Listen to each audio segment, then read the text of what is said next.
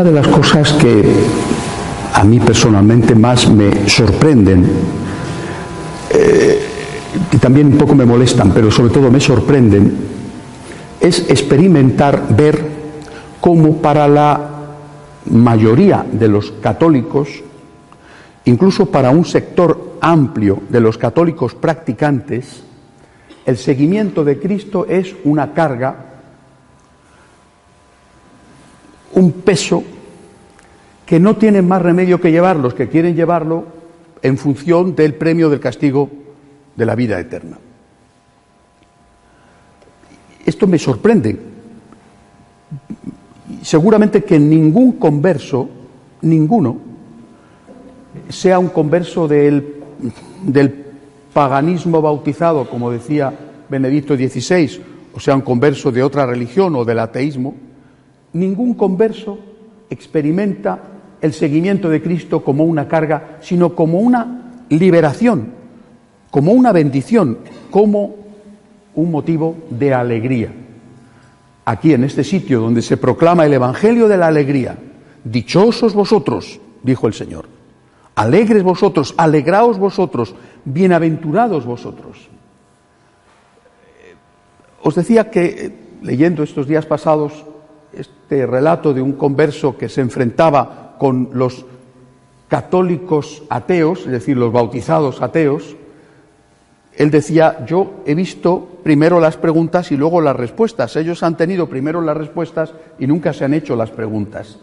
La diferencia entre el católico de toda la vida y el converso, que suele tener un gran entusiasmo, es que viene de una situación, el converso, en la cual eh, ha experimentado la vida como algo lleno de problemas y de dificultades. Y se ha sentido solo al llevar esos problemas y esas dificultades. Cuando se ha encontrado con Cristo, antes incluso de creer en Él, en el proceso de discernimiento, ha experimentado que el Señor era su Salvador, que Cristo es tu Salvador, no sólo desde la perspectiva de la salvación de la vida eterna, que eso seguramente es una experiencia que como experiencia la tendremos al final cuando llegue la muerte y que la tenemos aquí desde la perspectiva de la fe, sino que ha encontrado en Cristo el que llenaba de sentido su vida y el que le estaba ayudando a llevar los problemas de la vida. Ha pasado de la soledad a la compañía. ¿Y qué compañía? La compañía de Jesús y del Jesús de la misericordia.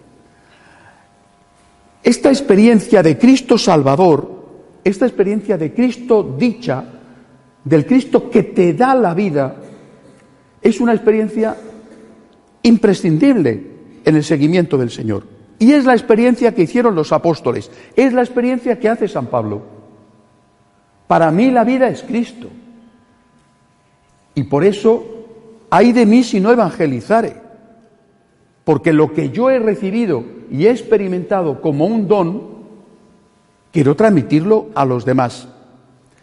El mensaje, por lo tanto, empezando por el mensajero, que ya es el mensaje, porque Jesús es el camino, no solo enseña el camino, sino que Él es el camino, el mensaje es un mensaje de dicha. Qué suerte tengo, Señor, por haberte conocido. Qué suerte tengo, Señor, porque tú te has fijado en mí no solamente para ser sacerdote, sino te has fijado en mí para ser tu seguidor. Qué suerte tengo, Señor. No, qué suerte tiene Jesús conmigo. O qué mala suerte tengo que tengo esta conciencia que no me deja disfrutar de lo que los demás disfrutan. Y yo, porque no puedo quitarme la conciencia que me dieron de niño, pues tengo que estar fastidiado. Cristo no es el aguafiestas. Cristo no es el gran fastidiador, Cristo es el Salvador. Y repito, esta experiencia, que es la experiencia que hace el converso, ¿eh? en el momento de su vida en que sea, venga de donde venga, venga del, del católico bautizado de niño, pero que ha vivido de espaldas a la fe, esta experiencia es la experiencia que tenemos que hacer cada uno de nosotros. Señor, soy muy afortunado, me siento feliz y agradecido por ti agradecido por ti y por tu mensaje. Cuando no se hace esta experiencia, inevitablemente hay un permanente regateo. ¿eh? Porque a ti no te importa el mensajero y experimentas el mensaje como un peso y una carga. Que no tienes más remedio que aguantarlo por miedo al castigo o por interés en el cielo o porque esa conciencia que te dieron en el colegio, que te dieron en tu casa, te remuerde cuando haces una cosa mala. Pero como el hijo bueno de la parábola del hijo pródigo, no el que se va de casa, el que se queda, estás envidiando a tu hermano. Porque lo que tú hubieras querido también era irte por ahí de juerga y haberte gastado el dinero. Y por eso te fastidia tanto que al otro le tengan, eh, le hayan acogido y le perdonen sus pecados. Para nosotros, la suerte que estar con Jesús, el cielo es estar con Jesús. Y además, además, estar con Jesús en la vida eterna. Además, pero esto ya es el, el, cielo. Estar con Jesús es el cielo, comulgar es el cielo. Y cuando esto no es así, repito, lo que hay es regateo. Oiga, ¿no podría conseguir el mismo producto pagando un poco menos? Eso es regatear, ¿no? ¿A cuánto me lo deja? ¿A cuánto me deja usted el cielo? ¿Hace usted un descuento? Y, no podría yo ir a comulgar, pero, pero estando conviviendo, sin casarme, y no podría yo. Eso es el regateo. La persona que ha encontrado en Cristo el Salvador encuentra en el mensaje de Cristo el camino de la salvación, no el obstáculo para la salvación o el fastidio de la vida. Este cambio de mentalidad lo tienen los conversos y lo tenemos que hacer continuamente. Y por supuesto, tenemos que tenerlo los sacerdotes y enseñarlo. Cristo es tu Salvador. Y es tu Salvador no solo cuando derrama su sangre en la cruz, sino que es tu Salvador cuando te enseña. Es tu Salvador cuando te dice, tienes que amar al enemigo. Es tu Salvador cuando te dice, tienes que dar limosna. Es tu Salvador cuando te dice, Tienes que ser fiel en tu matrimonio. Y es tu Salvador también cuando te dice, tienes que ser un buen profesional, no puedes robar, no puedes ser un corrupto. Y si esto lo vemos desde la perspectiva de Cristo nuestro Señor, qué inmenso dolor para Jesús, qué inmenso dolor. Hay algunos momentos en el Evangelio donde es como si se corriera, se descorriera un velo y pudiéramos entrar a ver el corazón de Jesús. No son muchos momentos, algunos sí. En el huerto de los olivos es un momento. Después de la curación de los diez leprosos, que solo uno volvió a, a dar las gracias, cuando le pregunta a los apóstoles, también vosotros queréis marcharos. Pero aparte de esos momentos que vienen reflejados en el Evangelio, ¿Os imagináis a Jesús el Salvador que se encuentra con que sus seguidores le experimentan a Él como un estorbo para su vida y como un inconveniente y un obstáculo para su felicidad? Y que en lugar de decir, decirse y decir, qué afortunado soy de ser tu seguidor, se digan y a veces también digan, qué mala suerte he tenido por ser cristiano. Porque, porque si yo no fuera cristiano, anda que si yo no fuera católico, anda que si yo no tuviera esta conciencia, anda que no iba yo a robar como roban los demás. Anda que no iba yo a engañar como engañan a los demás. Pero qué mala suerte he tenido por ser católico. ¿Os imagináis el dolor de Jesús? Pero ¿por qué Jesús nos da estas enseñanzas morales, dogmáticas y morales que son, no cabe duda, difíciles de cumplir. El Señor lo dice, el camino de la salvación es estrecho y empinado y solo algunos pasan. El camino de la perdición es un camino que va cuesta abajo y muchos transitan por él. Entrad por la puerta estrecha. La puerta es estrecha. ¿Pero por qué entonces? ¿Por qué? Porque es por tu bien. Es por tu bien que tú no lo experimentas a veces, en cambio otras veces sí, pero es por tu bien. Es que no es por el bien del niño que la mamá le dice, tienes que comer verdura. Es que no es por el bien del niño que la mamá le dice, no puedes pasarte todo el día en el videojuego. El niño es un niño y quizá piensa, mi mamá no me quiere. Y hasta le dice a su mamá alguna barbaridad. Y si la mamá, cuando ya no está niño, le dice, tienes que estar a esta hora en tu casa, te vas con unos amigos, pero aquí en casa, ¿con quién vas a ir? Seguramente el niño dice, tengo un compañero del colegio que su padre le deja estar fuera toda la noche. Seguro. O a ese otro, a su padre no les importa si toma droga. O a ese otro no le dicen nada si va a casa con la novia o con el novio quiere acostarse con ella. Vosotros sois pero los padres saben que están haciendo por su bien. Cuando el Señor nos da unas normas morales, no es para amargarnos la vida, es por nuestro bien. Y repito, lo hemos experimentado. Eso no significa que sea fácil, pero sabemos, porque lo hemos experimentado, que es verdad. Cristo es mi Salvador cuando me enseña a distinguir el bien del mal. Cristo es mi Salvador cuando mi Salvador me da la gracia para hacer el bien y evitar el mal. Y Cristo es mi Salvador cuando me levanta, como el buen pastor que va en busca de la oveja perdida cada vez que yo he caído.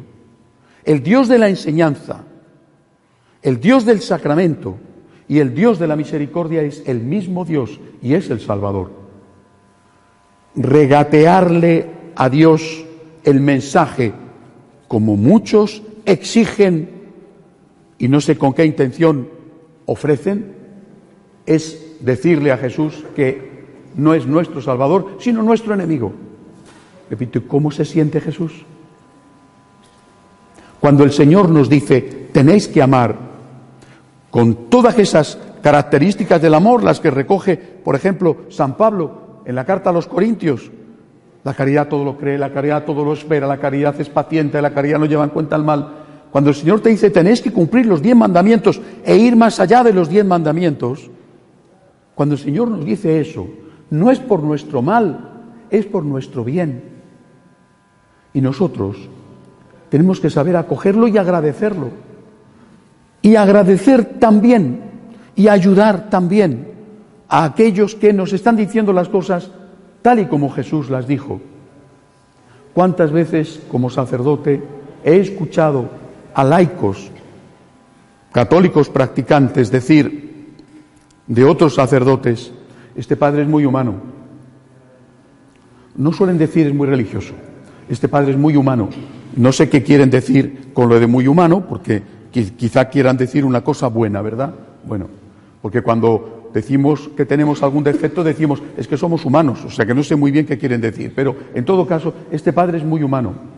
¿Y por qué? Ah, porque da mucha limosna.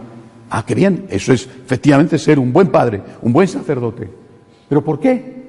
Porque me ha dicho que puede ir a comulgar. Ah, pero estoy conviviendo sin casarme. Pero es que es muy humano. Este padre sí que es estupendo. Este padre me dice que puedo hacer lo que quiera. Es exactamente igual lo que el niño o el adolescente dice cuando está reprochándole a su mamá o a su papá que no le deje quedarse toda la noche por ahí, o que no le deje consumir drogas, o que no le deje estar en casa con el amiguito o con la amiguita, acostándose con él. No es muy humano. Es una persona que está haciéndote daño. Y tú eres responsable de que te haga daño, porque ya no eres un niño de pecho, sino un adulto que tienes que saber, además porque seguramente tienes hijos, que tienes que saber que la permisividad es lo peor que puedes hacer por tus hijos. Y en este caso, por ti. Por lo tanto, es el mismo Dios que muere en la cruz, no otro Dios y no otro hombre, el mismo Dios hombre que muere en la cruz, el que enseña, es el mismo Salvador, el que derrama su sangre y el que resucita es el mismo que el que enseña el camino del amor. Y aunque el camino del amor, que incluye, repito, todo, cumplimiento de las promesas, fidelidad, cumplimiento de las obligaciones, la caridad, el camino del amor. Aunque el camino del amor sea la puerta estrecha, es lo mejor para ti. Y a través tuyo es lo mejor para los tuyos. Qué afortunado soy, Señor, de haberte conocido. Qué afortunado soy. ¿Qué habría sido de mí sin ti? ¿Qué sería ahora de mí sin ti? Qué afortunado soy, Señor. No quiero rebajas. Digámoselo a los curas, digámoselo con educación, pero digámoselo, no quiero rebajas. ¿Por qué? Porque soy un pecador, claro. Porque soy un pecador. No te estoy diciendo que no le des rebajas a los demás. Te estoy diciendo que ni a los demás ni a mí. No quiero rebajas. Tampoco quiero ser un rigorista que no. Simplemente, ¿qué enseñó Jesús? ¿Qué ha enseñado la Iglesia? Eso que ha enseñado Jesús y que transmite la Iglesia es lo mejor para mí. Y es lo que quiero que usted me enseñe. Porque eso es lo mejor para mí. ¿Me cuesta? A eso es otra cosa. Salva el Señor cuando enseña. Salva el Señor cuando te da la gracia para hacer el bien y evitar el mal. Y salva el Señor cuando te perdona tus pecados después de pedir perdón por ellos. Pero ¿cómo vas a pedir perdón si consideras que el mal no es mal porque te han engañado y te has dejado engañar? ¿Cómo vas a luchar y pedir la gracia si piensas que eso no está mal? ¿Y cómo vas a acoger como un don las enseñanzas de Cristo si consideras que esas enseñanzas te amargan la vida? Repito, pobre Jesús, pobre Jesús, que no solamente ve cómo nos acercamos a Él a pedir y no a ofrecer, sino que tiene que aguantar que tantos, pensando que hacen el bien a la gente, desvirtúen su mensaje y tantísimos exijan rebajas, además chantajeando. ¿eh? Ya no voy a la iglesia porque tal, ya no voy a la iglesia porque exigen rebajas, consideran a Jesús lo peor que les ha ocurrido en su vida porque les está diciendo que el camino de la felicidad es el camino del amor, el camino del bien. Dichosos vosotros, dice Jesús. Él no ha venido para que Dios tenga en su trono sideral, para que Dios tenga más velitas encendidas. La gloria de Dios es la felicidad de sus hijos.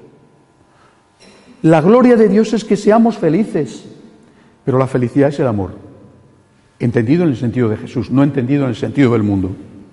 Por lo tanto, el Señor quiere que tú ames por tu bien. Y tú, que lo sabes, porque lo has experimentado, tienes que practicar ese camino del bien. Y si no lo sabes, experimentalo. Cuando sabes por experiencia que haciendo el mal sufres y que haciendo el bien, aunque te cueste, eres feliz, es cuando dices gracias Señor por tus enseñanzas, por tu fuerza y por tu misericordia. Es mejor pedir perdón, porque el Señor siempre está dispuesto a perdonar, que negar que necesitamos el perdón porque decimos que lo que hacemos mal no está mal, sino que eso ahora ya se puede hacer con la conciencia tranquila. No hagamos sufrir al Cristo que ha venido a hacernos felices y ha venido a hacernos felices, ha venido a salvarnos con su enseñanza y no solamente con su sangre derramada. Que así sea.